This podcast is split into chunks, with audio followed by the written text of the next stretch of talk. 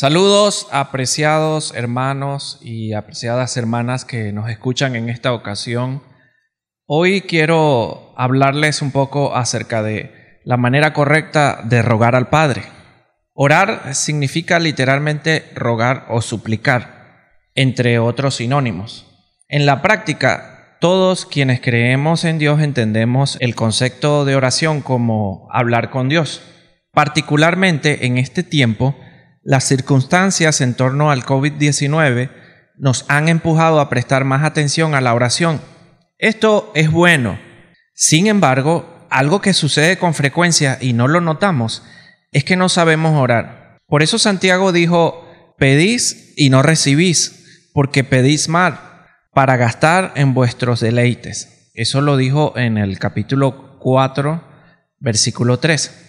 Según el Evangelio de Juan, entre los capítulos 13 al 17, Jesús preparó a sus discípulos para su inminente partida. Entre las instrucciones que les dio, les indicó la manera correcta de cómo orar al Padre. Veamos algunos principios que Jesús enseñó allí acerca de la oración. En primer lugar, en Juan 14, versículos 13 y 14, Jesús les dijo a sus discípulos, y todo lo que pidiereis al Padre en mi nombre, lo haré, para que el Padre sea glorificado en el Hijo. Si algo pidiereis en mi nombre, yo lo haré. Jesús está aquí enseñándole a sus discípulos que debemos rogar al Padre en nombre de Jesús. Esto significa que hay una mediación de Jesús y también significa que el rol de o el honor de Jesús debe ser preservado de ese mediador. Ahora, ¿cómo es eso de esa mediación de Jesús? Es que la condición del ser humano a causa de su pecado le impedía llegar delante de la presencia de Dios para rogar o suplicar algo. Solo es a través de Jesús que entonces el ser humano puede llegar delante de Dios para rogar o suplicar algo es en el nombre de Jesús, es por la mediación de Jesús. Así que algo muy importante que sucede acá es que para nosotros ser escuchados como seres humanos, ser escuchados por Dios, debemos ir por medio de Jesucristo. Eso implica que debemos ser sus discípulos, que debemos creer en Jesús como ese mediador, como ese camino al Padre, como ese puente entre nosotros y Dios. Entonces Jesús funciona como ese mediador. Así que la fórmula que normalmente utilizamos en nuestras oraciones cuando cerramos, siempre decimos en el nombre de Jesús, amén, es más que una fórmula verbal, es más que decir unas palabras que van a tener eh, algún efecto simplemente por pronunciarlas es que tienen un significado mucho más profundo. Y es que estamos diciendo, yo, y estamos reconociendo, yo llego delante de ti, Señor Padre, en el nombre de Jesús, entendiendo que es la única manera que podemos llegar al Padre. Ahora también les, decía hace un momento, o les hablaba acerca de la preservación del honor de ese mediador porque también sucede que cuando vamos en nombre de alguien, es como que ese alguien estuviera poniendo su honor en juego por nosotros. Es lo que sucede, por ejemplo, cuando en algún momento usted ha estado en alguna negociación, necesita hacer un negocio con alguien, pero no tiene acceso a él, pero usted tiene un amigo que sí, y entonces su amigo le dice, anda, dile que baja en nombre mío y él te va a atender. Eso sí, siempre le, le dicen a uno, compórtate de esta manera y de aquella manera. No me vayas a quedar mal, no me vayas a hacer quedar mal. Algo así está sucediendo aquí también cuando nosotros vamos al Padre en nombre de Jesús a suplicar o a pedir algo en nombre de Jesús entonces nuestras súplicas o nuestras oraciones deben buscar no dejar en vergüenza a Jesús. Eso quiere decir, entre otras cosas, que lo que vamos a rogar al Padre debe ir en línea con los propósitos de Jesús. Debe ir en obediencia a la voluntad de Jesús. Y en eso entra un segundo principio. En Juan 15, 7, Jesús le dijo a sus discípulos, si permanecéis en mí y mis palabras permanecen en vosotros, pedid todo lo que queréis y os será hecho. Debemos permanecer en obediencia a Jesús. Esto significa que debemos obedecer sus mandamientos. Hay algunos que son más fáciles que otros. Hay otros que son difíciles. Por ejemplo, Jesús nos manda a amar a nuestros enemigos. Nos manda a dejar todo por la causa de Él. Son mandamientos difíciles que Jesús demanda de sus discípulos.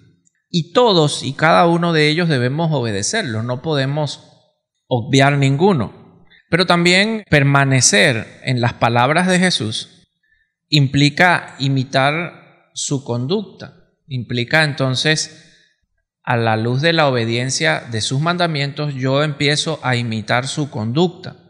Es como, entonces acá sucede, en el tema de orar, dependiendo de la obediencia a Jesús, sucede como aquel padre que condiciona el regalo a su hijo, por ejemplo, con las notas del colegio. Si sacas 19 en este periodo, te regalo esto que tú deseas.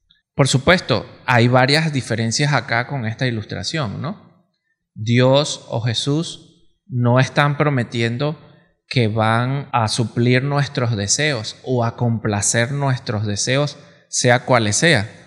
Por el contrario, estas exhortaciones buscan que nosotros aprendamos a pedir de acuerdo a la voluntad de Dios, para que nuestras oraciones sean contestadas, porque como Recuerden el texto de Santiago que les leí al inicio. Es que pedimos mal porque pedimos para nuestros propios deleites. Y precisamente estas instrucciones de Jesús a sus discípulos están buscando esto. En línea con esta idea, hay un tercer principio que está en el mismo capítulo 15 de Juan, pero en el versículo 16, y que tiene que ver con, propósito de vida. Jesús le dijo a sus discípulos, no me elegisteis vosotros a mí, sino que yo os elegí a vosotros, y os he puesto para que vayáis y llevéis frutos, y vuestro fruto permanezca, para que todo lo que pidiereis al Padre en mi nombre, Él os lo dé. Debemos evidenciar entonces una vida transformada por Dios. Esto significa una vida que evidencie amor al Padre y amor a los demás. En el contexto en el que Jesús está diciendo estas palabras, del capítulo 15, él está hablando acerca de la permanencia en su amor y de la permanencia en el amor los unos a los otros entre sus discípulos. Así que Jesús está diciéndole a sus discípulos que ellos deben demostrar con hechos concretos que están en el amor del Padre y que aman al prójimo. Probablemente estaría implícito dentro de esta enseñanza los dos grandes mandamientos que Jesús lista y que según él resumen toda la ley y los profetas, que es amar a Dios y amar al prójimo. Porque el amor se demuestra es con actos concretos, es un sentimiento, pero se expresa a través de decisiones que nosotros tomamos de amar a otros y, y se materializan en actos concretos de amor. Así que en este punto es importante aclarar que nosotros, estas condiciones que Jesús está colocando de obediencia a Él para, para poder rogar al Padre y que nuestras oraciones sean contestadas y de tener una conducta en línea con los propósitos de Dios de amor para que nuestras oraciones sean contestadas, no buscan o no tienen como fin precisamente que nuestras oraciones sean contestadas o que nuestros deseos sea, se, se satisfagan. El fin de ellos es que, o de las instrucciones, es que nosotros evidenciemos una vida o una conducta, un estilo de vida en línea con los propósitos de Dios que está conectada a Jesús, quien es el mediador entre Dios y nosotros.